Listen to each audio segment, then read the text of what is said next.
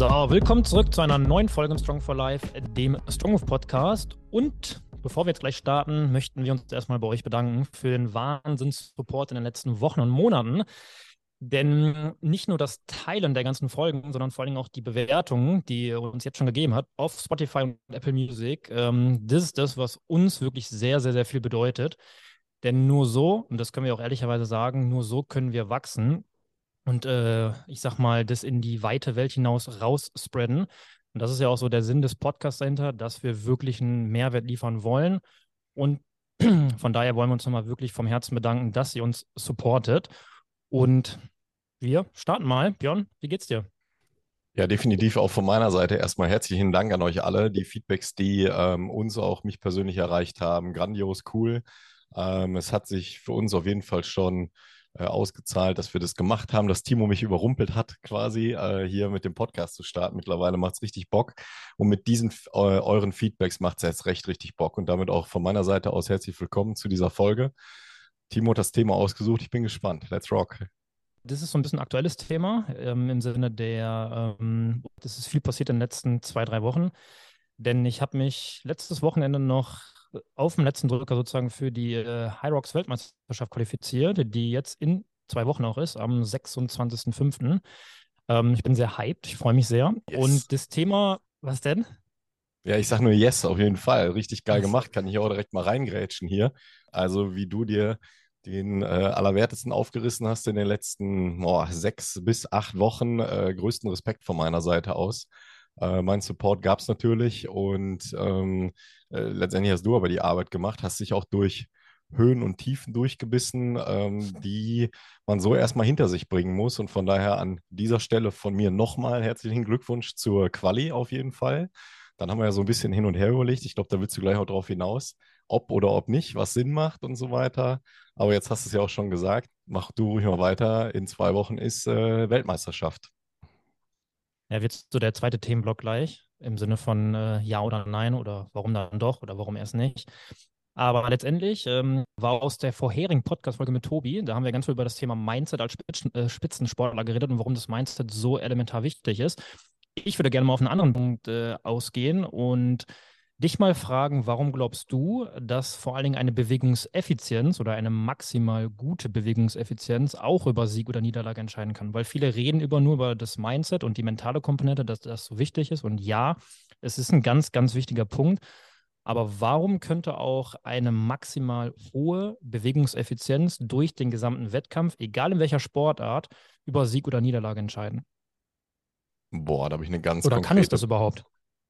Ja, da, also die Frage stellt sich mir überhaupt nicht. Im Gegenteil. Also, das ist ja das, womit ich gerade schon angefangen habe.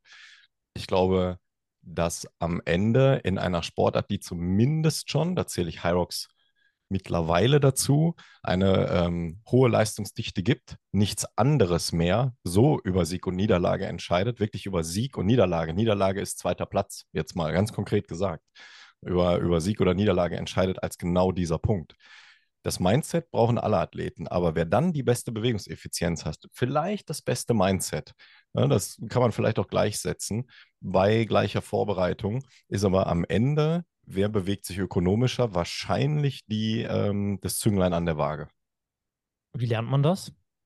Wow, gutes Training, gutes Feedback vor allen Dingen, weil das ist so ein bisschen wie dieser, dieser blinde Fleck, und mir fällt auch gleich noch ein anderes Modell dazu ein. Der blinde Fleck der Selbstwahrnehmung, das, was ich selber in meinem Training wahrnehme, also im Sinne eines Selbstcoachings. Ähm, da habe ich noch ein Zitat aus äh, Tobis Podcast auch äh, im Hinterkopf. Er sagte, ähm, ich habe mir verschiedene Rudertechniken angeguckt. Ich glaube, es waren Rudertechniken, bin mir jetzt mit der Disziplin nicht ganz äh, sicher, wo er gesagt hat, und dann habe ich das meiner Meinung nach am besten so implementiert in meinem Training. Wo man dann immer sagen muss, das ist ja so ein Statement allgemein für mich. Ich arbeite halt am liebsten mit Freaks. Ne? Und es gibt, also das meine ich ausschließlich positiv übrigens, mit Freaks, die sich mit einer Sache besonders beschäftigt haben. Vielleicht mit zwei oder drei höchstens, aber mit einer besonders. Und wenn man die fragt, kriegt man halt die beste Performance.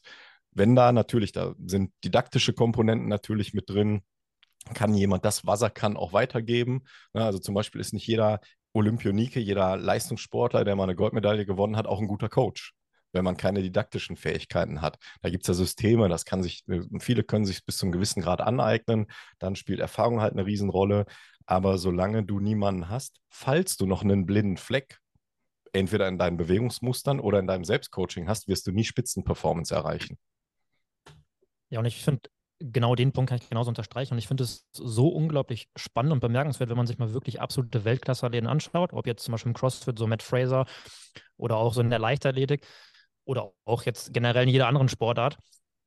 Da sieht jede Bewegung, also die erste Bewegung sieht genauso aus wie die letzte Bewegung. Und das ist für mich wirklich athletisch oder das ist wirklich für mich so Athleten sein und wirklich Spitzenathlet sein. Und das sind auch genau, glaube ich, die Punkte, die letztendlich, äh, letztendlich darüber entscheiden, ob du gewinnst oder verlierst. Weil, wie du es gerade gesagt hast, ja, das Mindset ist vermutlich bei jedem Spitzenathleten da.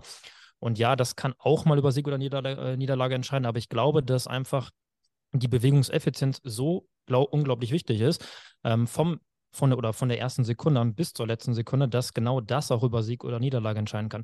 Und warum ich jetzt genau darauf hinaus will, ist die letzte Trainingssession mit uns beiden vor einer Stunde, mhm. weil, weil wir ja genau das äh, geübt haben für mich.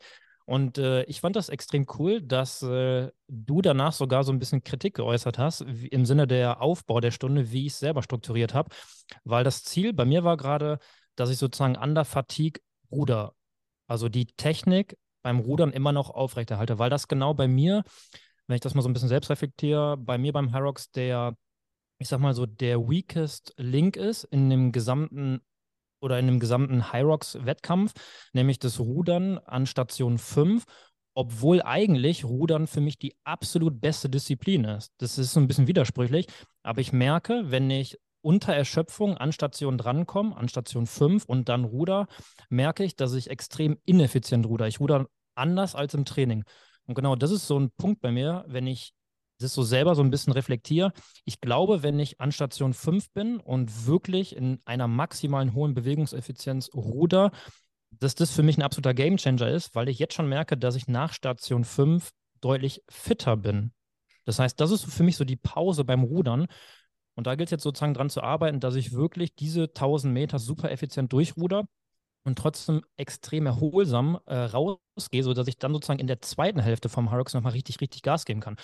Und deswegen war auch gerade die Session, die Session, die wir gemacht haben, eigentlich genau mein Punkt, was ich üben wollte. Aber auch hier wieder, das ist für mich ein großes Learning, im Sinne von so Coach, so Coach, dass ich das extrem wertvoll fand, was du mir gerade gesagt hast nach der Session, ähm, dass ich eventuell so den ersten Punkt äh, zu hoch dosiert habe, dass ich dann zu, zu erschöpft ans Rudern gegangen bin.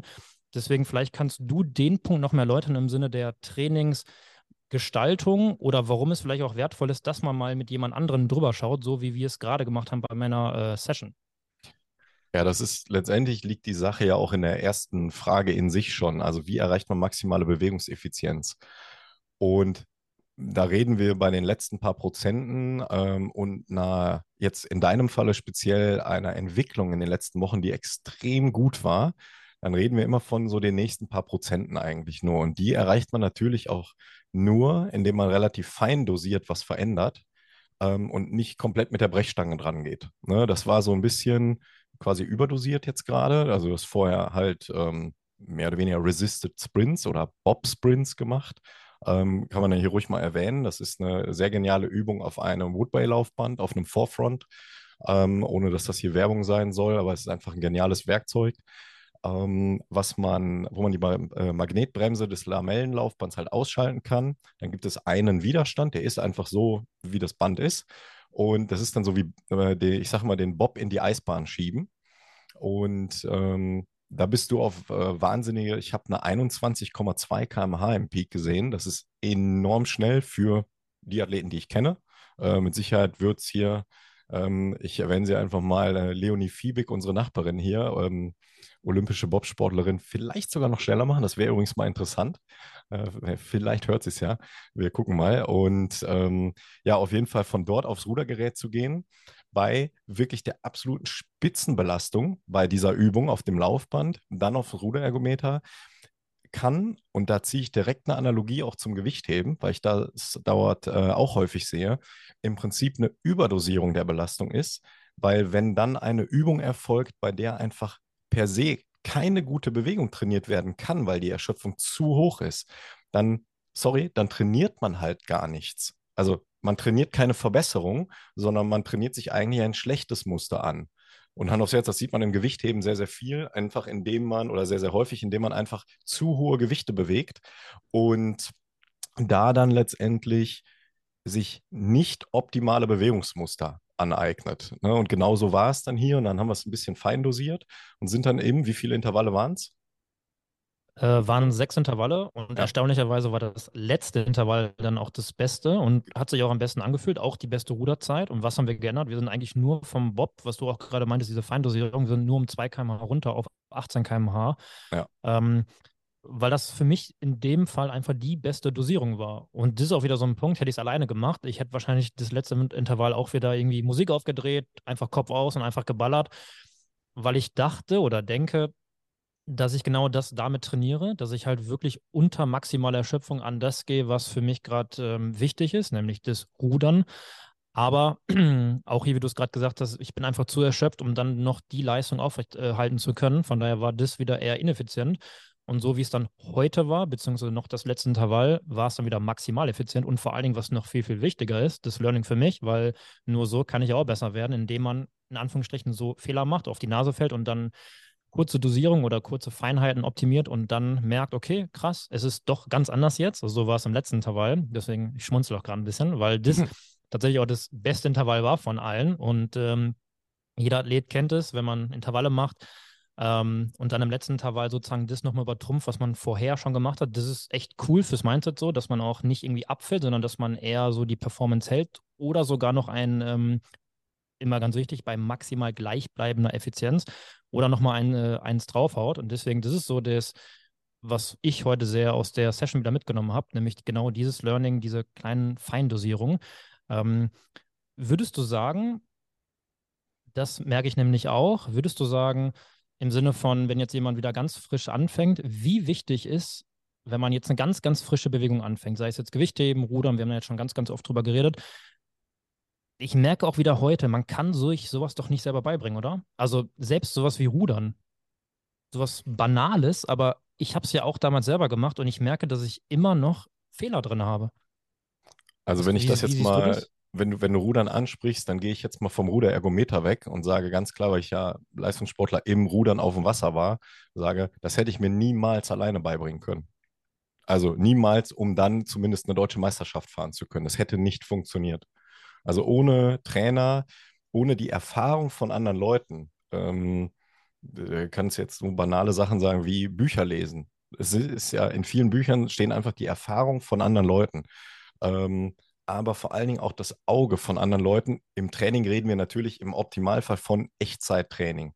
Wir machen viel Remote-Coaching mit Videoanalysen. Das ist auch schon richtig, richtig gut.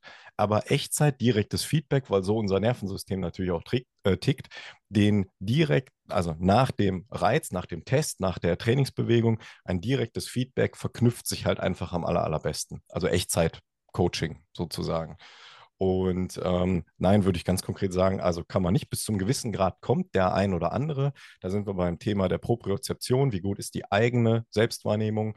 Äh, da kommen viele sehr, sehr weit. Wenn dieser Athlet sich dann zum Beispiel auch noch sehr gut selbst visuell coachen kann über, über Videos, dann kommt er nochmal einen Schritt weiter.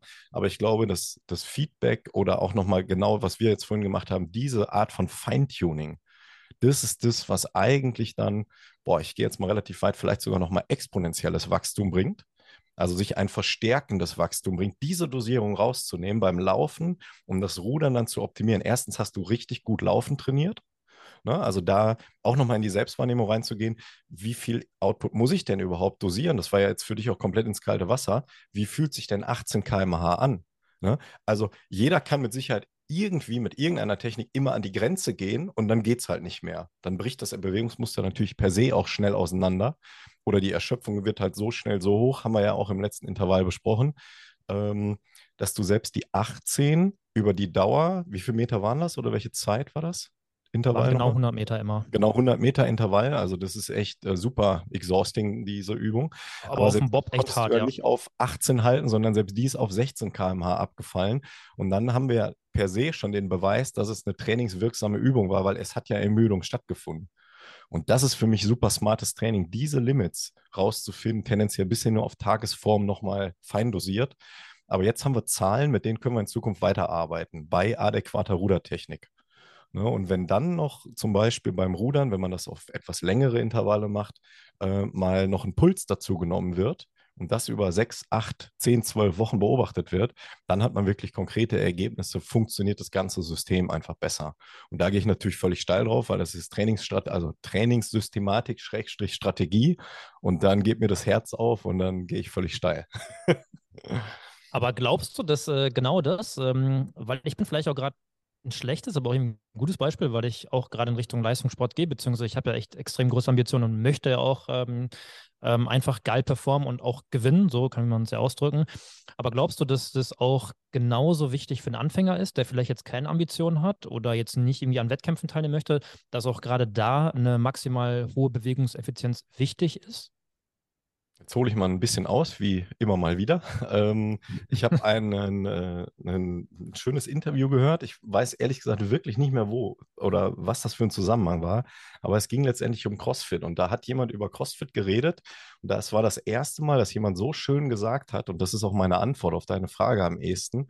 Ähm, wie wäre das denn, wenn ein Anfänger im CrossFit mal eine derartige Systematik erklärt bekäme, und nicht regelmäßig an die, wie du es vorhin auf dem Laufband quasi falsch gemacht hast oder nicht optimal gemacht hast, weil auch da erntet man natürlich Benefits raus, aber mit Sicherheit nicht das, das Maximum über beide Übungen verteilt. Noch dazu hast du ja Burpees hinterher gemacht, Burpee Overrower, ähm, dass man mal einem Anfänger erklärt, was systematischer und progressiver Trainingsaufbau überhaupt ist. Und ähm, dass wir letztendlich ich pauschalisiere jetzt mal vorsichtig, eigentlich immer, immer nur äh, eine 60-prozentige Schwelle überschreiten müssen, sowohl krafttrainingsmäßig als auch kardiovaskulärer Belastungsrelevanz, ähm, um einen trainingswirksamen Reiz zu erzeugen. So, das ist erstmal so die Grundlage. Ähm, natürlich, je höher der Reiz, desto größer die Anpassung, aber irgendwo bricht es dann ja natürlich auseinander, wenn wir dann auch noch, wie du es eingangs gefragt hast, über Bewegungsqualität reden. Ne, also ich kann auf, auch gerade im Ruderboot ist ein schönes Beispiel, gerade wenn man jetzt von so einem Einer ausgeht, ähm, wenn man da wie so ein Berserker losfahren würde, dann verkanten die Blätter einfach so schnell, dass man potenziell erstmal reinfällt.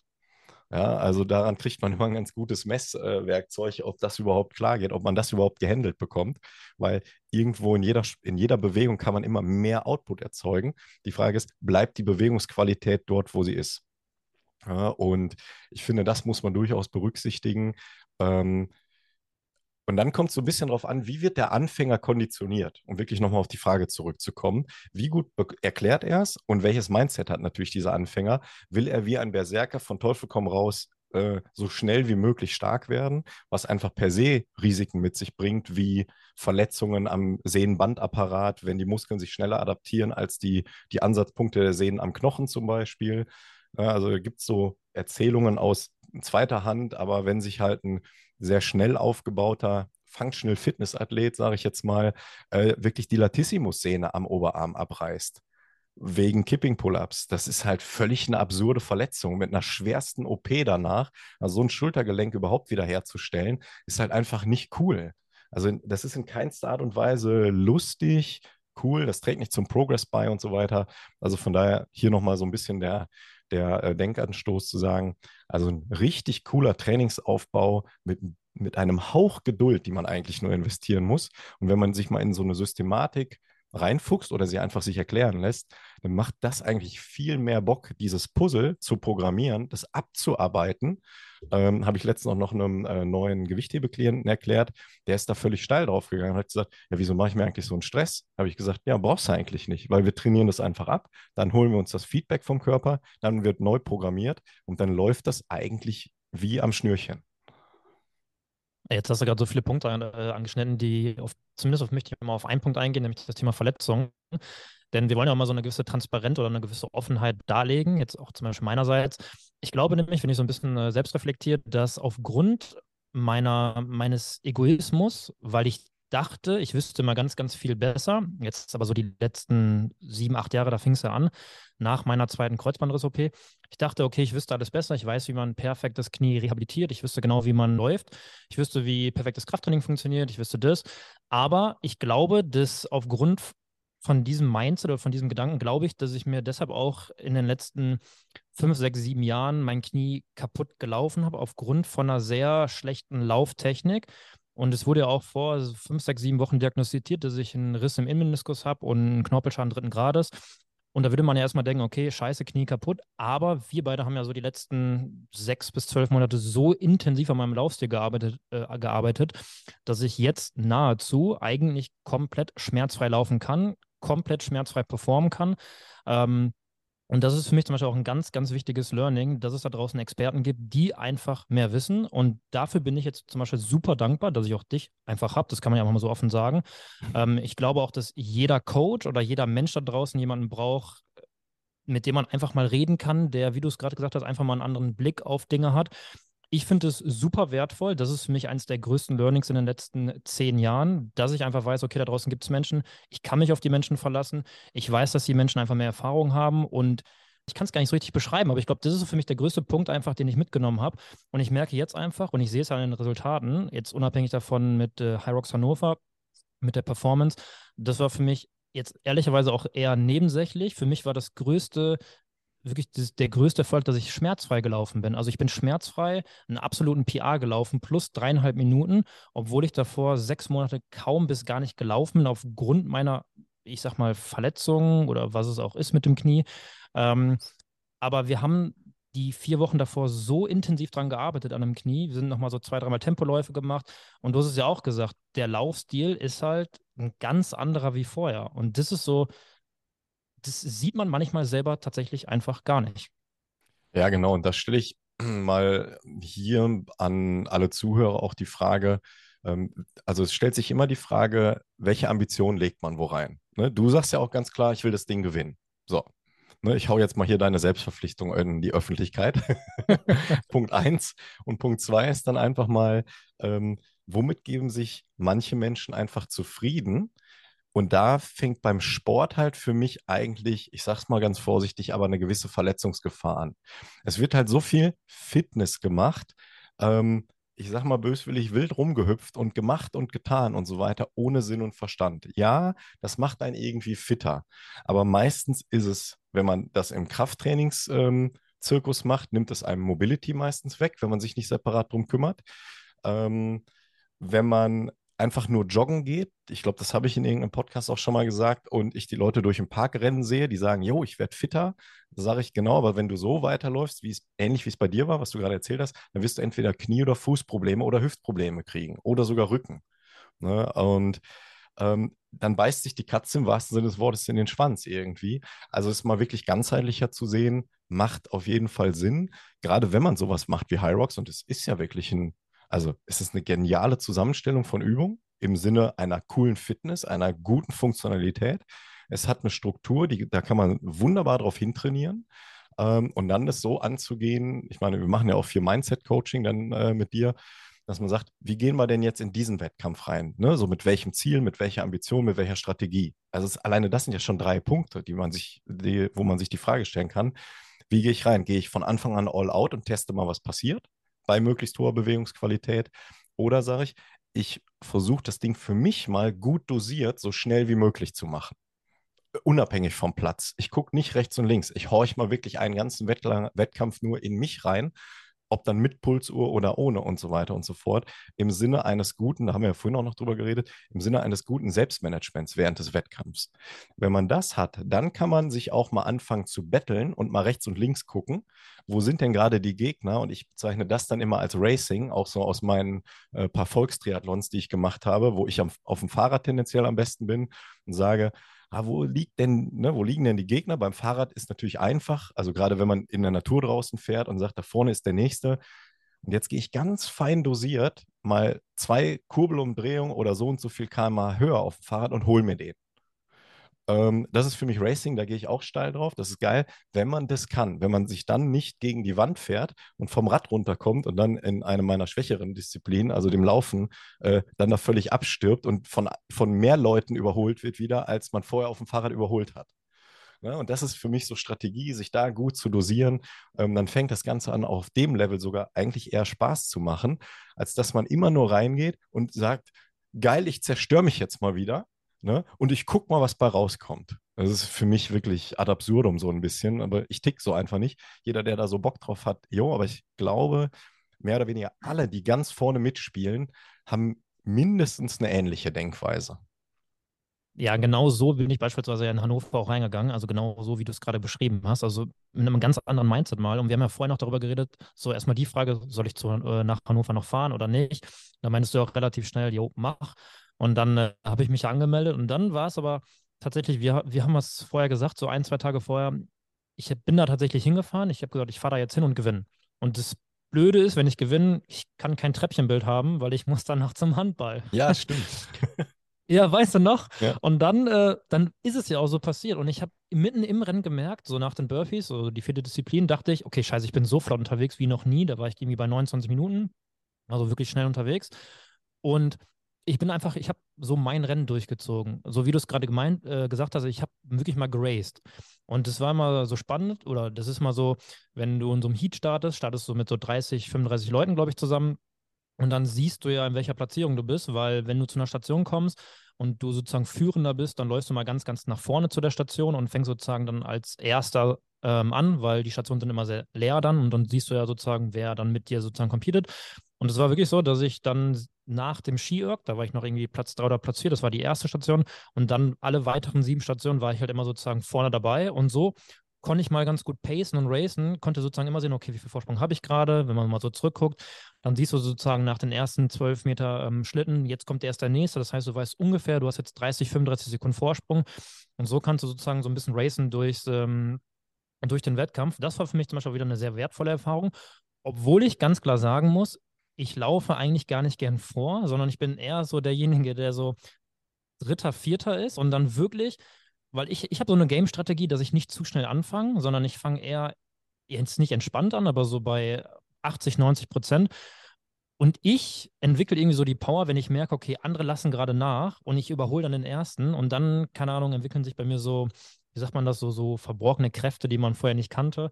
So dieses Maximum an dieser Schwelle. Und das ist eigentlich was, was ich äh, sonst früher immer so gemacht habe, wenn ich geraced bin. Aber deswegen war es jetzt mal eine andere Erfahrung und ich fand es eine sehr wertvolle Erfahrung. Und ähm, ja, hat sich am Ende auch bezahlt gemacht. Definitiv, also richtig gut gemacht.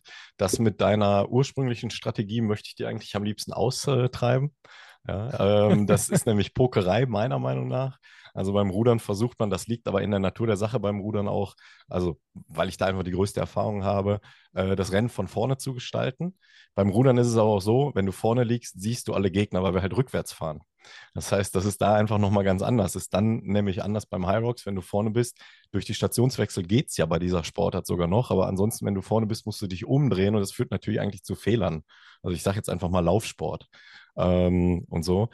Äh, von daher, aber generell glaube ich, ist es komfortabler, wenn du jetzt selber nochmal reingehst. Ähm, und das ist jetzt gar nicht abgesprochen hier, mit dem, was du gerade gesagt hast. Was war denn im Prinzip äh, oder was ist denn komfortabler? Dieses von vorne weg war doch nicht verkehrt, oder? Weil das zu halten, nee, löst doch eigentlich die gleiche Motivation aus wie ich gucke mal, ob jemand anderes einbricht, weil das ist ja Pokerei. Weil was passiert, wenn die nicht einbrechen und du struggles da so hinterher und merkst, merkst ich kann wirklich meine 3% nicht drauflegen oder 5 oder gar mehr, ähm, dann ist das doch schon recht schnell demotivierend. Also das ähm, würde ich nicht unbedingt empfehlen, ehrlich gesagt. Ne, mal abgesehen ja, davon. Nee, absolut. Ja. Dass wir einfach nee, mal gucken sollten, ähm, wie sortieren sich andere bei der WM, weil wir wollen ja jetzt hier nicht die ganzen Strategie äh, Geheimnisse ausplaudern, weil die WM kommt ja noch, wer auch immer dann zuhört. Aber ähm, generell, das kann man ganz klar sagen, weil ich glaube, das werden viele so sehen, ein Rennen von vorne zu gestalten, ist eigentlich immer die souveränste Variante. Dann sind wir wieder bei diesem Punkt blinder Fleck. Bin ich in der Lage dazu, das überhaupt zu machen? Ne? Also bei dir, du hast ja gesagt, du hast dir das vorgenommen, mit auch den möglichen Konsequenzen. Ne? Weil es kann natürlich sein, dass es dann zu einem Einbruch führt und dass der Heat zum Beispiel so schnell ist, dass das einfach nicht dein Heat war. Das kann man ja mit einplanen, aber das ist dann Rennerfahrung, wenn man sich zum Beispiel dann auch wieder ne, im vorherigen Podcast mal äh, Tobi anhört, wie viel Rennerfahrung der hat, wie gut seine Selbstwahrnehmung ähm, sein wird in einem Rennen. Das muss man sich halt erarbeiten. Ich glaube, dass es einfach ein Prozess über Jahre ist und ein Prozess über ganz, ganz viel Erfahrung, dass du wirklich einfach Wettkämpfe machen musst, Wettkämpfe machen musst, Wettkämpfe machen musst. Das ist nicht so, du machst einen Wettkampf und hast dann die Erfahrung. Das ist ja genau wie Tobi meinte, auch einfach, keine Ahnung, Prozess über 20 Jahre jetzt bei Tobi mittlerweile. Und das ist sowas, was für mich dann auch wiederum mich so ein bisschen auf den Boden der Tatsachen zurückholt, weil ich fange jetzt ja gerade in Anführungsstrichen erst an und so andere haben halt viel, viel, viel mehr Erfahrung schon in dem Bereich. Und ich merke jetzt schon zwischen meinem ersten Rennen, Hyrox, und dem jetzigen Rennen, sind gefühlt auch schon wieder Welten. Von daher, ähm, ich bin gespannt, wie es so in der nächsten Season wird. Aber ich freue mich jetzt erstmal in zwei Wochen auf, äh, auf Manchester. Aber mein Gefühl ist sagt mir, es wird gut. Ja, ich hoffe. Ich habe ja, wir haben ja vorhin darüber geredet, so mein, mein Ziel wäre ähm, schon so Top 10, so weltweit in meiner Altersklasse. Das wäre schon cool. Das wäre so mein Ziel. Und jede weitere Platzierung dann, die man nach unten rutscht, dann, oder nach oben, was sagt man, nach unten? Nach, nach oben? Ja, ja.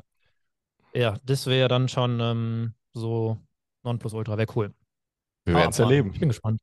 Wir werden es erleben. Ja, ja dann ähm, habe ich, das sollte eigentlich gar nicht der Hauptschwerpunkt des, äh, des Podcasts werden jetzt, aber ja, das ist so typisch Björn und Timo wieder. Nee, ich habe noch eine andere Frage mitgebracht und zwar von einem Trainerkollegen, der jetzt gerade angehender Coach ist. Und ich glaube, dass es auch für viele hier draußen oder für viele von euch sehr, sehr, äh, eine sehr spannende Frage ist. Jetzt nicht nur für alle angehenden Coaches oder auch generell für Coaches, sondern auch für alle anderen Menschen. Nämlich der Punkt. An dieser Stelle machen wir eine kurze, starke Pause. Wenn du uns supporten möchtest, dann folge uns gerne und aktiviere die Glocke, damit du keinen neuen, starken Content mehr verpasst. Wenn dir diese Folge bisher gefällt, dann hinterlass uns gerne eine positive Bewertung und teile die Folge mit Freunden und Bekannten. Und nun viel Spaß beim Weiterhören. Wie gehe ich als Trainer mit Kritik um, beziehungsweise wie schaffe ich es als Trainer, Dinge nicht persönlich zu nehmen? Weil das ist auch wieder was, einer meiner größten Schwächen, die ich in den letzten 20 Jahren schon hatte, dass ich Dinge immer sehr persönlich genommen habe. Also das heißt, jemand hat mir irgendwas gesagt und ich habe es direkt als Kritik wahrgenommen und wollte immer dagegen argumentieren. Und ich glaube, so der größte Change bei mir war einmal Apple damals, also mein Job bei Apple, weil ich einfach einen unglaublich coolen Chef damals hatte in meiner Studentenzeit, der so diese fearless Feedback-Kultur einfach gelebt hat, dass Kritik oder Feedback, wir haben es immer Feedback genannt, nicht Kritik, immer was Positives hat. Das heißt, wir sollten es nie negativ sehen, sondern es hat immer nur eigentlich mit der Intention, dass äh, es dir persönlich weiterhelfen soll in der Entwicklung. Und ich glaube, das zweite ganz, ganz große äh, oder der zweite ganz große Punkt, der mich äh, oder der mir extrem weitergeholfen hat, ist tatsächlich der geilste, aber auch gleichzeitig beschützendste Job, den man haben kann, und zwar Handballschiedsrichter oder generell Schiedsrichter, weil du halt wirklich, du bist halt wirklich immer das Arschloch. Also immer auch bei der Gewinnermannschaft, so du kriegst halt immer Kritik danach. So, warum hast du das nicht gepfiffen oder warum hast du das? Du hast uns das Spiel kaputt gepfiffen. Und das ist sowas, was mich, glaube ich, über die letzten Jahre so, so vom Kopf her anders, anders gemacht hat, würde ich schon sagen, dass ich jetzt Kritik einfach ganz, ich sehe es gar nicht mal als Kritik an, ich sehe es immer als Feedback an. Egal wie hart die Kritik, ich sehe es trotzdem als Feedback an, dass die Person nur das Gute für mich will. Und ich glaube, dass das auch in unserem Business hier als Personal Trainer oder als Coach generell ein sehr, sehr wichtiges Thema auch ist. Ähm, deswegen die Frage mal an dich mit der Erfahrung auch, äh, wie würdest du beispielsweise einen angehenden Trainer, weil das ist ja auch so einer der Punkte, die wir machen oder die du vor allen Dingen machst, so Mentoring, ähm, wie würdest oder was würdest du dem angehenden Trainer raten im Sinne von, von der Kritikfähigkeit? Den ersten Satz nicht mit Ja, aber anfangen. ja, das also sprich direkt in eine Rechtfertigung reingehen, ähm, sondern wirklich erstmal sacken lassen, sich Zeit geben, ähm, um überhaupt mal zu verstehen oder versuchen zu verstehen, was möchte denn die andere Person mit dieser Aussage erreichen, bewirken, geschweige denn mir überhaupt sagen. Ja, dann sind wir in, in einer ganz normalen, sind wir in ganz normalen Kommunikationsbasics aller äh, Schulz von Thun. Ähm, Sender, Nachricht, Empfänger. Und ähm, das muss man sich dann überlegen, so, ne, wie ist jetzt so die, die Inhaltsebene, wie ist die Sachebene? Ich glaube, ich kriege jetzt gar nicht alle Punkte abrupt zusammen, um dann zu checken, worum geht es jetzt gerade wirklich und wie kann ich da adäquat darauf reagieren? Also mit anderen Worten, erstmal auf jeden Fall aus der Situation herausgehen, egal wie impulsiv das möglicherweise ist, ne? weil du sagst, klar, äh, Feedback, konstruktives Feedback, was ist denn aber, wenn das wirklich negativstes, böswilligstes Feedback ist? Also sagen wir mal negatives Feedback und noch dazu nicht besonders nett verpackt. So kreiere ich jetzt mal ein Szenario einfach. Ähm, dann könnte man erstmal sagen, das ist schon nicht unbedingt angenehm. Das ist auch nicht unbedingt einfach, damit umzugehen. Aber letztendlich darf man als Mensch sich immer weiter als Mensch fühlen. Das wäre mein, mein fast erstmal wichtigster Punkt.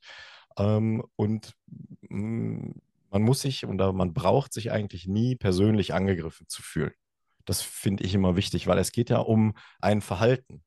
Es geht ja nicht um dich als Mensch per se, sondern um das, was du gemacht, gesagt äh, hast oder was geschehen ist in dem Sinne.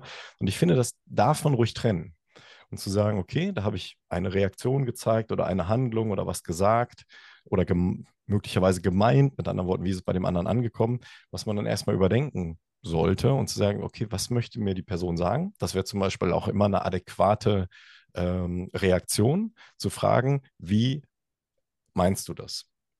Ne, dann wird nochmal eine Erklärung kommen, das verschafft einem erstens Zeit, um nochmal zu überdenken, um sich tiefer reinzudenken möglicherweise oder ein paar Details mehr aufzunehmen, um dann in eine, ja, es wird ja immer auf eine Form von Bewertung hinauslaufen, ähm, zu sagen, wie sehe ich das Ganze jetzt? Kann ich das annehmen? Verstehe ich das? Sehe ich das komplett anders? Ich bin ein absoluter Freund davon, alles in einem ruhigen Ton, das wäre mein wichtigster Punkt, ähm, zu besprechen. Fast egal, wie schlimm es ist, sozusagen. Ähm, weil ich habe ein so ein Lebensmotto, äh, mich schreibt man einfach nicht an. Ich schreie auch niemanden an. Ähm, das ist einfach so eine Kultur, die leben wir ja auch hier.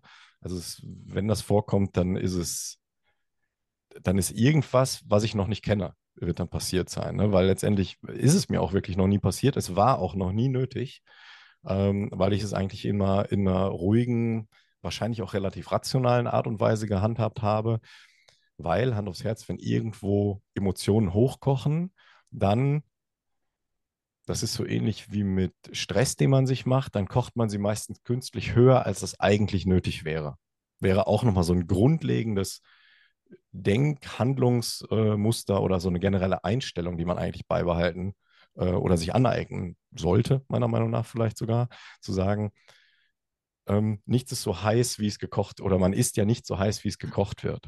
Deswegen gibt es beispielsweise bei der, bei der Bundeswehr, ähm, und ich äh, feiere wenig, was da abgeht, aber dieses äh, Ding habe ich mitgenommen, wirklich bis heute, ähm, dass man wenn man, wenn es zu einem Zwist kommt, ich sage das jetzt, ich nenne es jetzt mal nur so Zwist, dann darf man sich erst einen Tag später beschweren. Das heißt, man muss immer eine Nacht drüber schlafen. Jetzt könnte man bis zum zentralen Nervensystem gehen.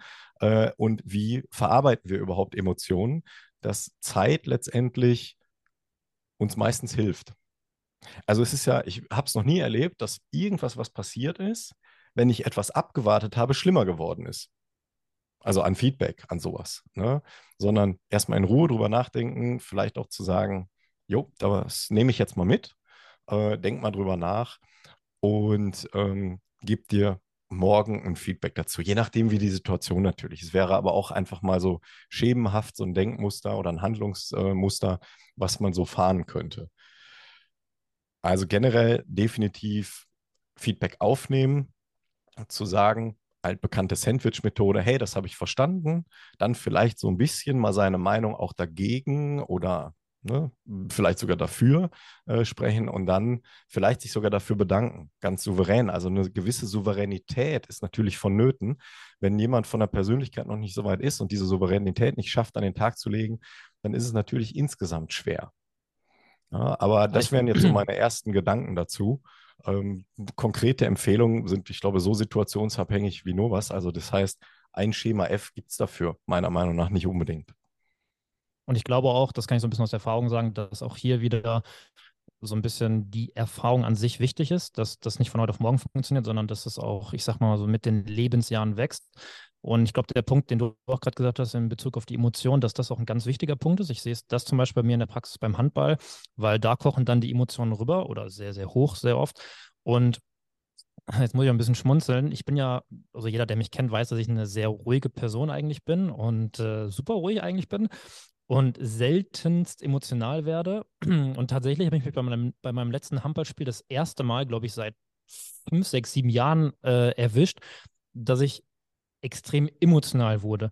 Weil das war ein Spiel auf Messerschneid, es war ein unfassbar wichtiges Spiel. Es war äh, Zweiter gegen Fünfter, also noch wirklich, der Zweite hätte noch aufsteigen können. Und wir verhelfen auch relativ hoch. Von daher war, war es ein sehr wichtiges Spiel, komplett volle Halle, knapp 1000 Zuschauer.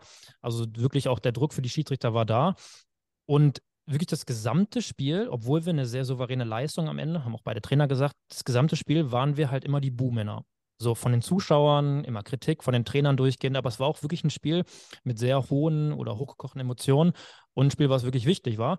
Und dann habe ich mich tatsächlich, ich weiß nicht, fünf, sechs Minuten vor Spiel, äh, Spielende erwischt, wie mich ein Spieler wieder mal echt angemault hat und ich habe das erste Mal zurück angemault, aber wirklich. Und Malte, also mein Schiedsrichterpartner, Grüße gehen raus, ähm, kam dann so nach dem Spiel zu mir und hat so gesagt, Timo, wer war das gerade? Was war mit dir los? So kenne ich dich gar nicht. Und das war so was, wo ich mich selber mal so ein bisschen danach selbst reflektiert habe. Warum wurde ich in dem Moment, ich sag mal nicht aggressiv, aber warum habe ich mich auf dieselbe Ebene begeben? Und das ist so der Punkt, glaube ich, weil die Emotionen so hochgekocht sind. Aber ich glaube, da gilt es dann nochmal, dass du dann trotzdem ruhig bleibst und das Feedback oder die Kritik, die dann vom Spieler kommt, das ganze Spiel lang über, trotzdem noch sehr entspannt, ja, entspannt, schwierig, aber einfach annimmst. Ja, da bringst du mich aber direkt als, ähm, als Coach auf den Gedanken, den wir vorhin schon so ähnlich angesprochen haben. Und zwar in der Form, dass ich mal in Frage stellen würde, weil ich nehme an, das war das Spiel nach Hannover, nach High Rocks. Nee, das war die Woche davor tatsächlich. Okay, nee, dann passt mein Muster nicht, weil ich bleibe aber trotzdem an meinem Beispiel.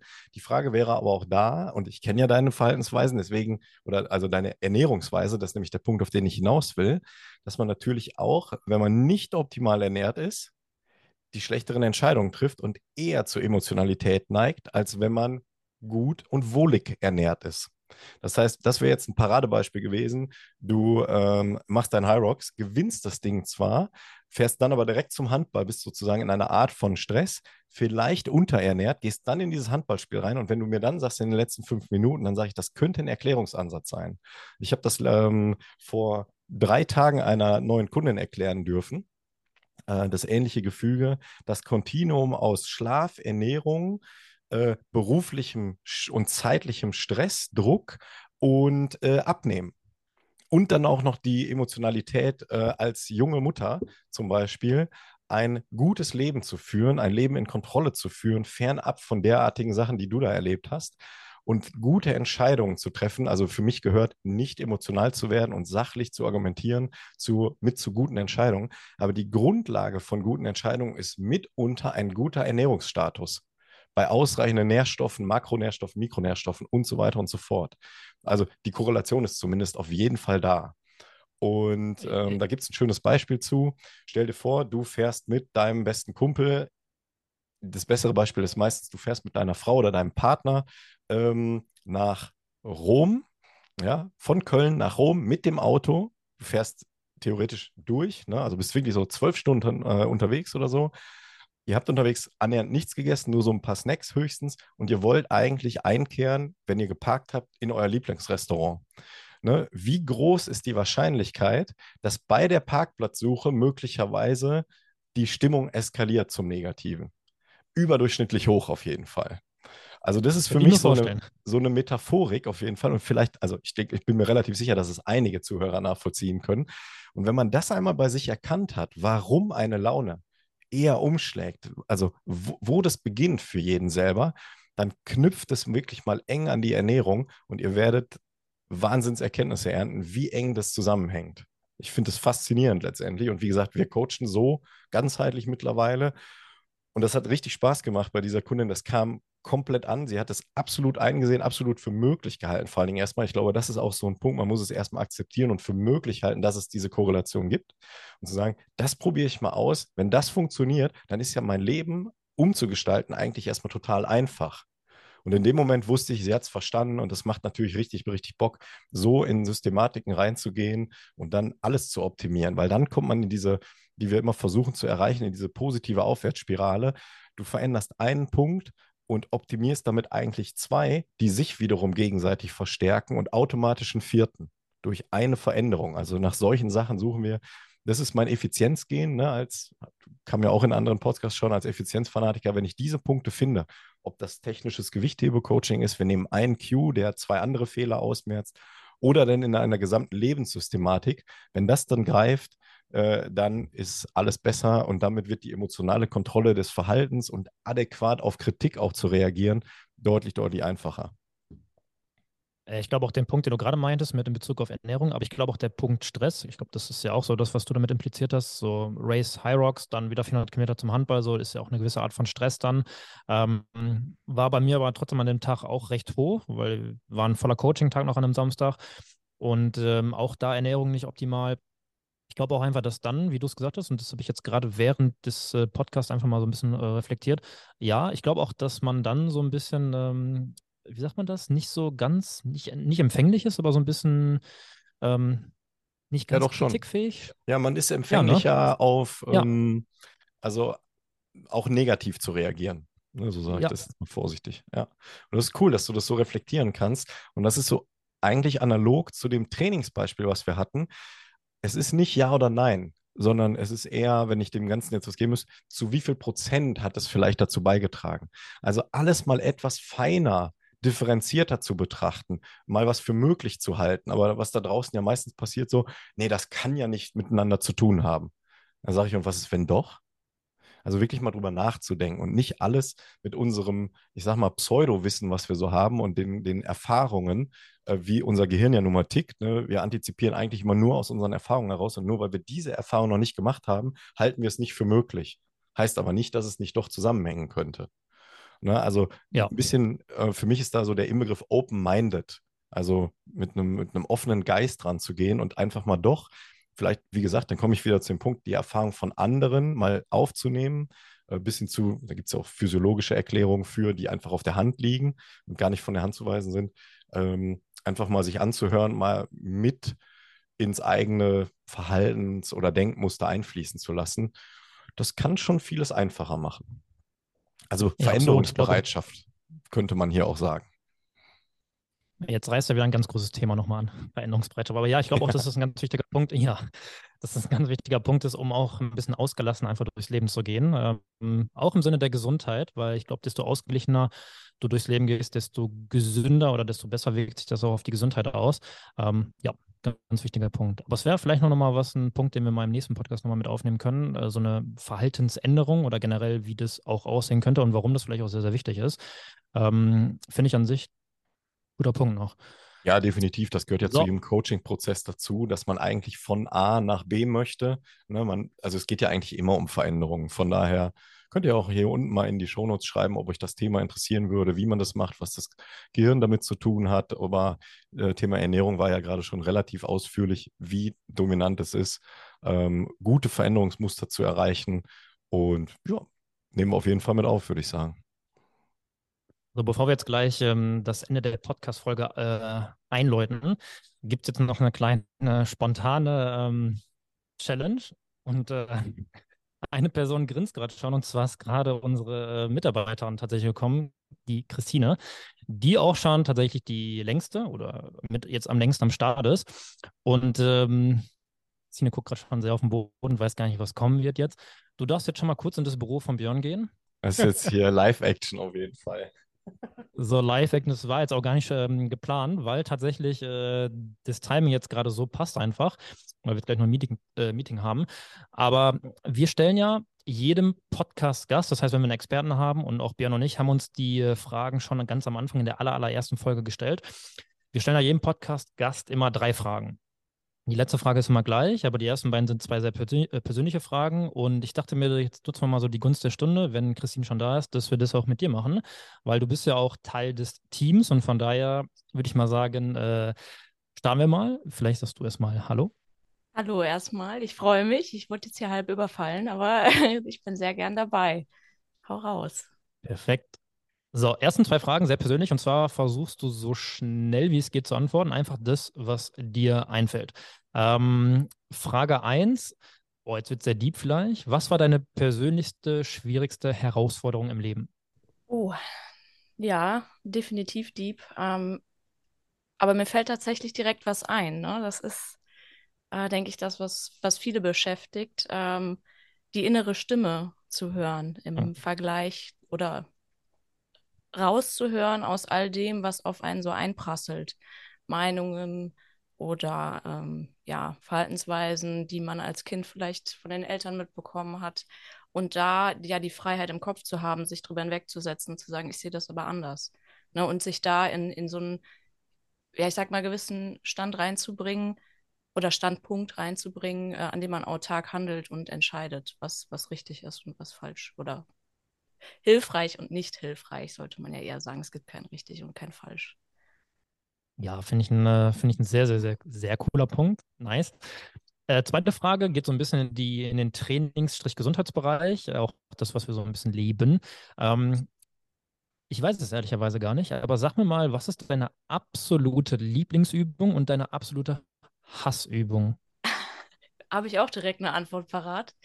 Ähm, tatsächlich geht es ums Weightlifting an der hm. Stelle, beziehungsweise das Krafttraining, auch rund ums Weightlifting. Ich habe vor, äh, wann habe ich angefangen? Vier Jahre, fünf Jahre fast schon, schätze ich mal. Also es ist auch äh, schon einige Zeit vergangen mit vielen Höhen und Tiefen. Und es gibt eine Übung, da tue ich mich weiterhin schwer mit und das ist tatsächlich der Jerk oder der, das Überkopfdrücken. Das äh, ja, ist was, was man da natürlich auch gerne auslässt. Ähm, aber ja, das ist so die Übung, wo ich am meisten mit, mit hadere. genau. Ja, ist ja gut, dass du es so laut aussprichst, weil wir haben ja, ja vielleicht auch hier, vielleicht ganz zufälligerweise gerade einen Experten hier, der ähm, das Weightlifting ähm, ganz gut beherrscht und da vielleicht so ein bisschen Unterstützung liefern kann. Und äh, jetzt hast du gerade, war das deine, das war deine Hassübung, deine genau. Lieblingsübung? Meine Lieblingsübung ist tatsächlich der, der Snatch. Also oh.